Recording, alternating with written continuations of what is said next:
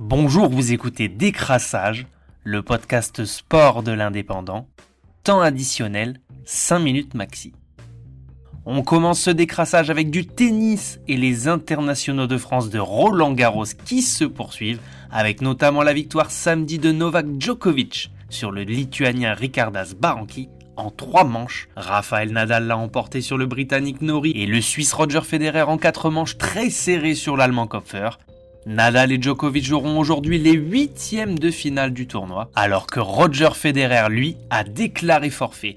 Après concertation avec son équipe, le joueur qui n'a gagné qu'une seule fois Roland Garros a décidé de se préserver pour tenter quelque chose à Wimbledon. Lui qui a remporté 8 fois le tournoi sur gazon, à 39 ans et après deux opérations du genou et plus d'un an de rééducation, le joueur a décidé d'écouter son corps. Ce week-end, c'était également la sixième étape du championnat du monde de Formule 1, une étape qui se déroulait en Azerbaïdjan, sur le circuit urbain de Bakou, et c'est le monégasque Charles Leclerc sur Ferrari qui était en pole position, devant Lewis Hamilton sur Mercedes et Max Verstappen sur Red Bull.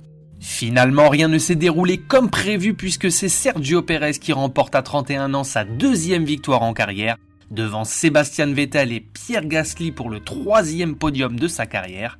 Verstappen a vu son pneu exploser à 5 tours de l'arrivée alors qu'il était en tête. Le Hollandais a trop tapé dans la gomme en réalisant des tours de plus en plus rapides. De son côté, Lewis Hamilton a fait une énorme erreur en voulant prendre le meilleur sur Perez le Britannique a fait un tout droit dans le premier virage à deux tours de la fin. Rien n'a bougé au classement des pilotes. Le Hollandais Verstappen est toujours devant le Britannique avant le prochain rendez-vous du 20 juin sur le circuit du Castellet. On termine ce décrassage avec ce week-end à Miami, le combat exhibition entre Floyd Mayweather, 50 victoires en carrière dont 27 par KO, 12 titres de champion du monde contre le youtubeur américain Logan Paul aux 20 millions d'abonnés. 8 rounds de câlins entre les deux adversaires selon les internautes déçus qui ont veillé tard dans la nuit pour voir le combat. Un combat qui aura tout de même rapporté pour chacun des deux adversaires la bagatelle de 10 millions de dollars. C'était Décrassage, le podcast sport de l'indépendant.